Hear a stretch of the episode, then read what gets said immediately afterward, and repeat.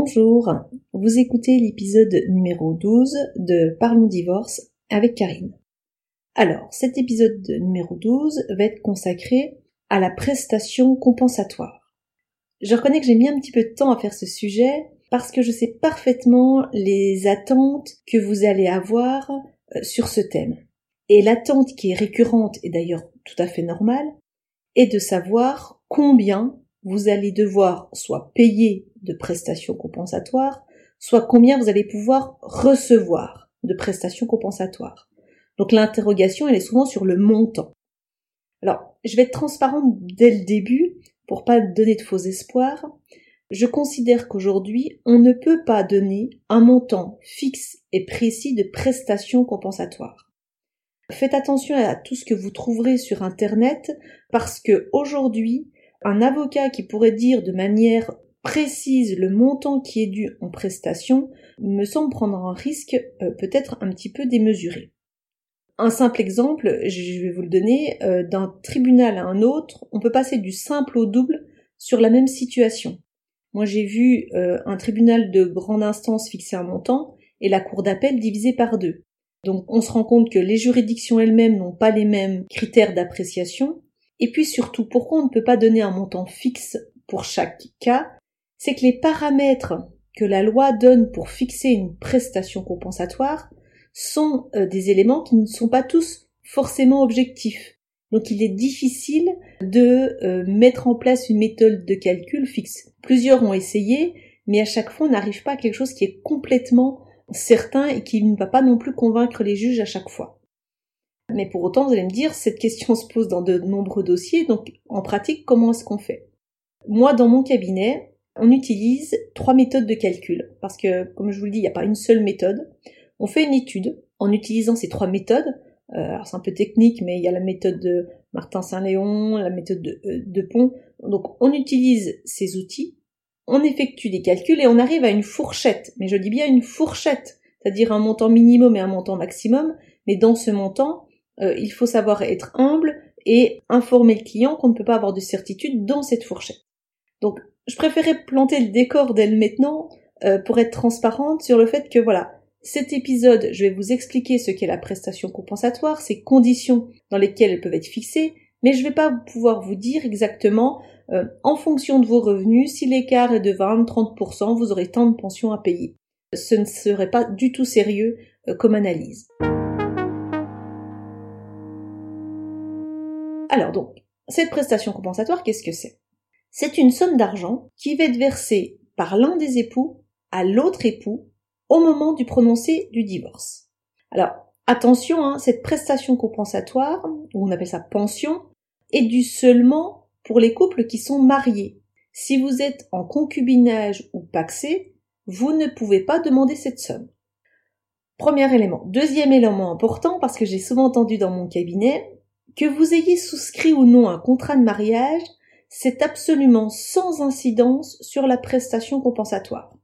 J'ai parfois des clients qui me disent Ah mais non maître, vous inquiétez pas, il n'y aura pas de prestation compensatoire parce que on a fait un contrat de mariage. Cela n'a absolument rien à voir. Que vous ayez fait un contrat ou pas, ce n'est pas une condition, on ne peut pas, par contrat, prévoir qu'il n'y ait pas de prestation compensatoire. Ça se fait dans d'autres pays, euh, en Allemagne il me semble, mais en tout cas en France, ce n'est pas possible. Donc, à partir du moment où vous êtes marié, contrat de mariage ou pas, il est possible qu'une prestation compensatoire soit fixée.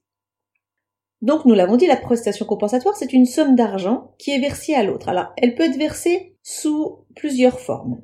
Le principe veut que ce soit un capital, c'est-à-dire un montant euh, fixé, soit 5 000, 10 000, 20 000, 30 000, 40 000, 50 000 euros, voire beaucoup plus dans certains dossiers soit ce capital est versé par mensualité, sur une durée qui sera déterminée, soit en accord entre les époux, soit par le juge, sur 5 ans, sur 8 ans ou même plus.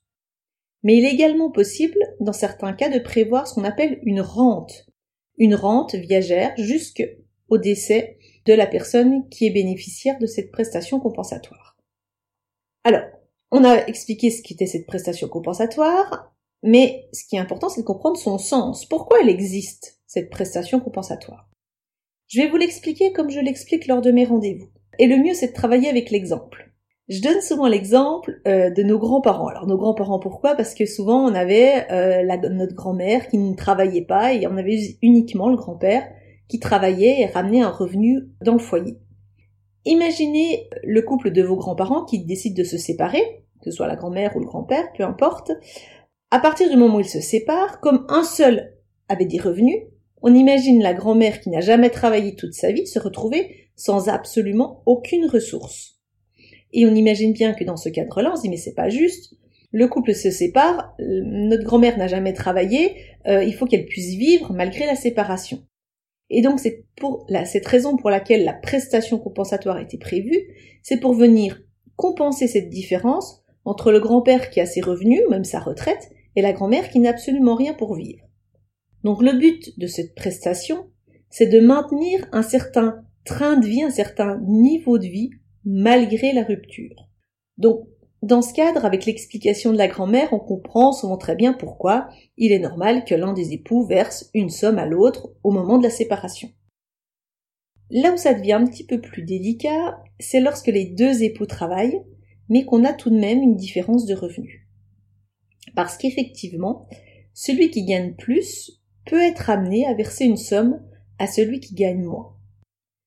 Et on rentre dans ce qui peut parfois poser quelques difficultés, notamment euh, lorsque euh, j'ai un époux qui vient me voir en me disant voilà mon épouse euh, me quitte, veut divorcer, moi je le veux pas du tout, et en plus je gagne beaucoup plus qu'elle, donc elle risque de me demander de l'argent. Et souvent ces personnes ont l'impression d'avoir ce que j'appelle la double peine, c'est-à-dire qu'ils sont quittés et en plus ils vont devoir payer une somme d'argent.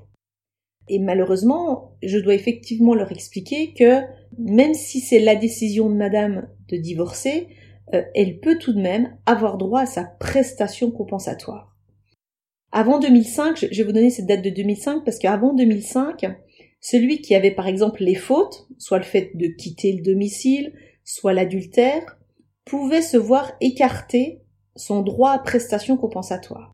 Mais depuis 2005, c'est terminé Imaginons même que l'épouse ait les torts, on lui dit mais vous avez des torts parce que vous avez quitté le domicile conjugal ou parce que vous avez euh, commis un adultère.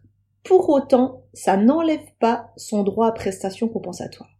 Donc c'est parfois difficile à, à, comprendre, notamment lorsque la personne a été blessée, mais c'est notre responsabilité de l'avocat de l'expliquer, d'expliquer son disposition légale, et que nous allons devoir étudier de façon objective la situation financière, mais ne pas s'attacher aux fautes.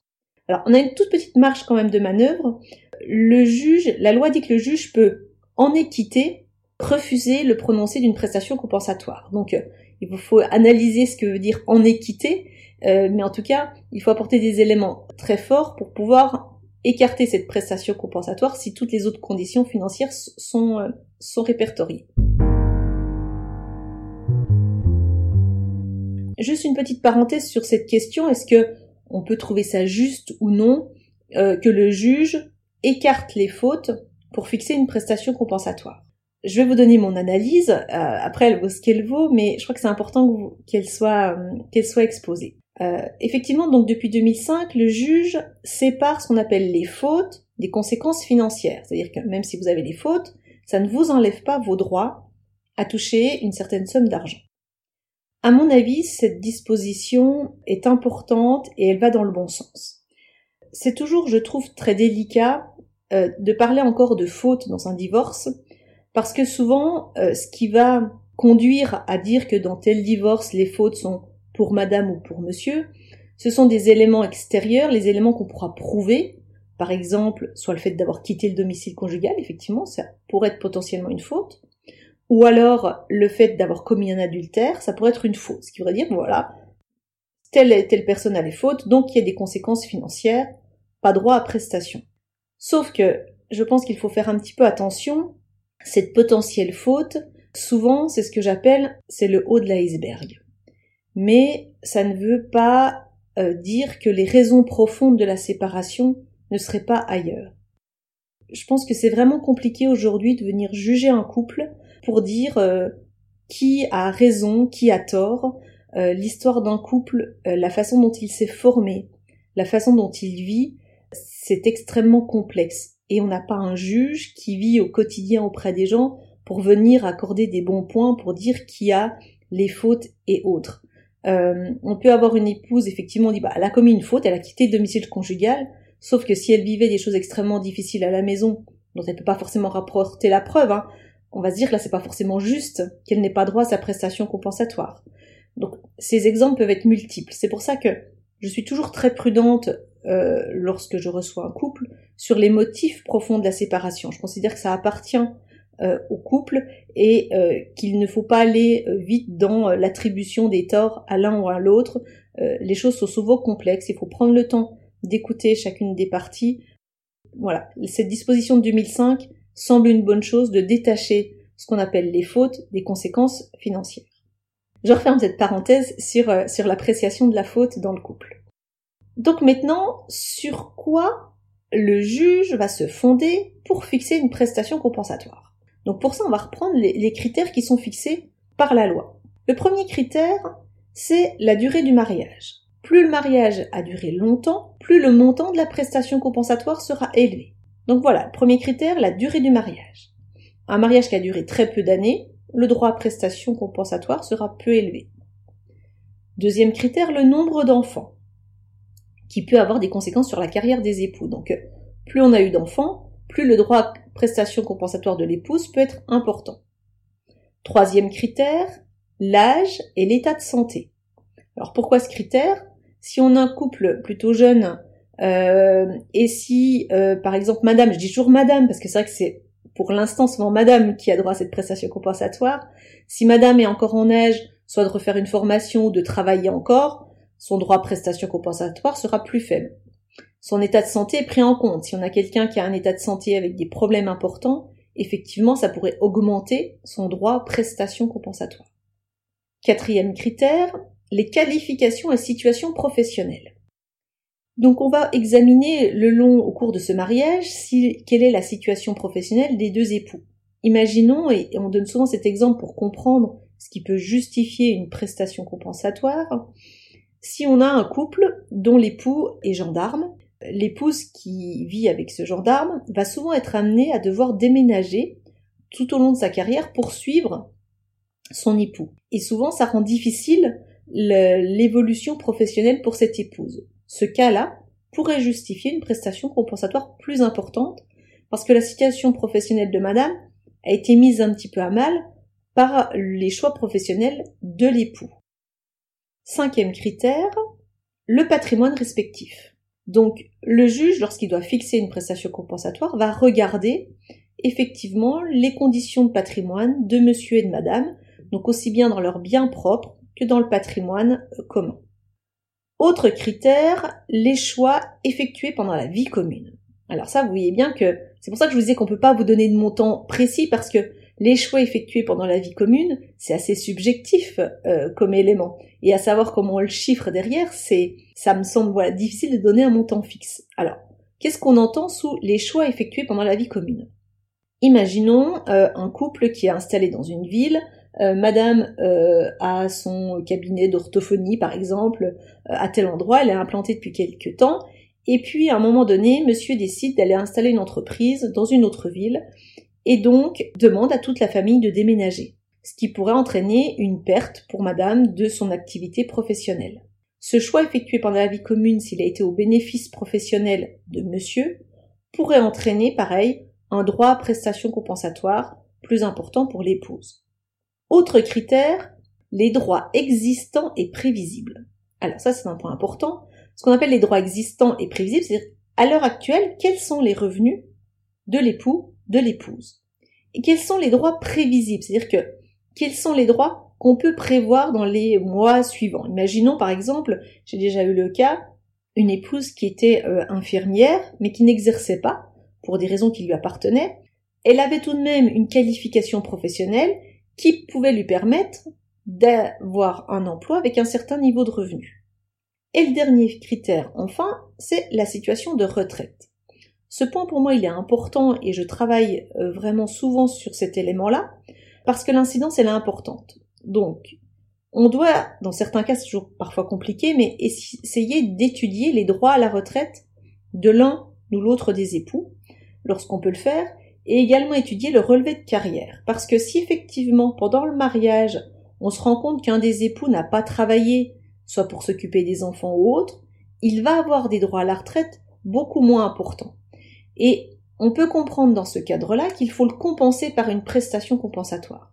Moi, je vois beaucoup de couples où, à un moment donné, le choix est fait de dire, bon, euh, il est préférable que madame n'aille pas travailler, les frais de nounou sont tellement importants, euh, les frais de garderie et autres, on fait le choix que madame reste au domicile pour s'occuper des enfants. Donc à ce moment-là, tout le monde est souvent très satisfait de cette décision, le mari, les enfants, très bien. À un moment donné, si une séparation intervient, lorsque madame va se trouver à la retraite, elle va se rendre compte que ses droits à la retraite seront moindres pour une décision qui avait été prise pendant le mariage qui convenait à tout le monde. Et il est normal que le mari puisse à un moment donné compenser ce choix qui a pu être fait.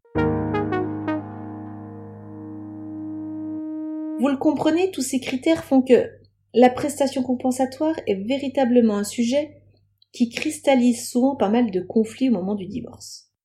Il faut se rendre compte que lorsqu'on divorce, on est déjà dans une situation extrêmement tendue.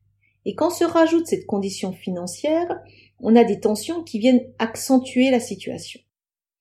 La responsabilité de l'avocat, c'est d'essayer de faire une étude le plus précis possible, mais comme je l'ai dit, sous une forme de fourchette, parce qu'on ne peut pas donner un montant fixe.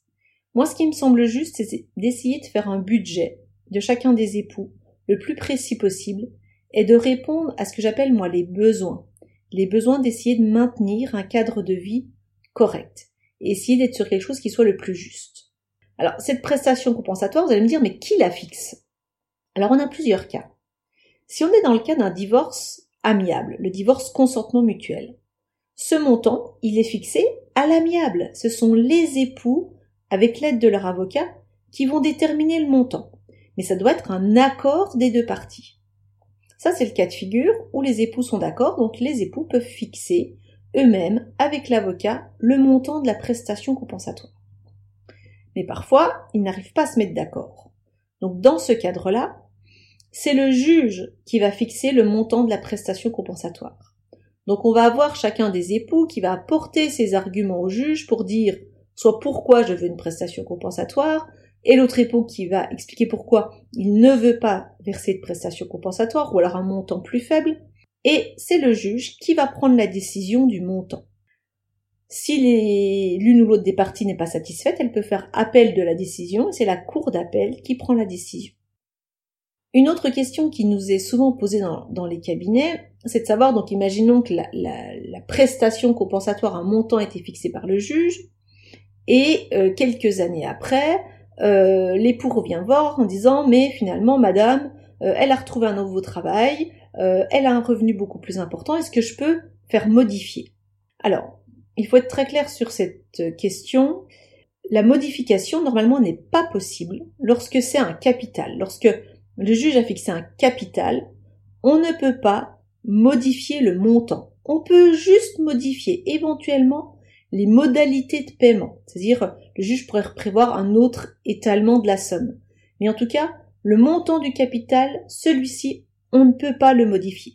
En revanche, lorsque c'est une rente, il est possible de transformer en capital, c'est-à-dire que cette rente, c'est un montant fixé tous les mois jusqu'au décès, on peut demander une transformation en capital. Il peut également être demandé une baisse de ce montant s'il y a eu une modification importante et significative dans la situation des personnes concernées, mais elle ne peut jamais être revue à la hausse. Donc voilà, on a abordé les différents points qui concernent la prestation compensatoire, c'est-à-dire à quoi elle sert, dans quel cadre elle peut être fixée. Mais vous l'avez bien compris, je l'ai insisté depuis le début, il me semble difficile pour le cas de chacun de vous donner un montant. Euh, une étude doit être faite par l'avocat et une discussion doit être engagée. Gardez en tête que si les époux sont d'accord, c'est cet accord qui prime. Donc discutez avec la partie adverse. Vous le savez, je vous l'ai déjà souvent dit, il me semble que l'intérêt de tout le monde est d'être, si possible, sur une discussion et une négociation. Donc, osez lancer une discussion et une euh, négociation sur ce point. Si vraiment ça n'aboutit pas, c'est le juge qui tranchera. Mais euh, effectivement, la discussion est toujours peut-être à privilégier. Les conditions prévues par la loi, elles vous ont été exposées, les critères, et également les conditions pour modifier cette, euh, éventuellement cette prestation compensatoire. Ce sujet était un petit peu technique et je sais d'expérience qu'il qu'il cristallise tellement le, conflit euh, c'est toujours à prendre avec mesure et essayer de donner du sens à cette prestation compensatoire pour que aussi bien que celui qui la verse euh, ait un sens dans à quoi va servir cette somme, quelle est l'utilité. Parfois, moi, j'aime l'expliquer lorsque c'est un peu difficile de verser cette prestation compensatoire, d'expliquer que si cette somme permet à madame de se loger dans des conditions qui soient peut-être plus acceptables, les enfants en bénéficieront aussi. Et parfois c'est moins difficile de verser une prestation lorsque on voit qu'il y a aussi un intérêt pour la famille dans sa globalité. J'espère que ce thème vous a intéressé et que surtout cet épisode vous a apporté des éléments pour comprendre votre propre situation. Je vous souhaite une bonne semaine et je vous dis à la semaine prochaine. Au revoir.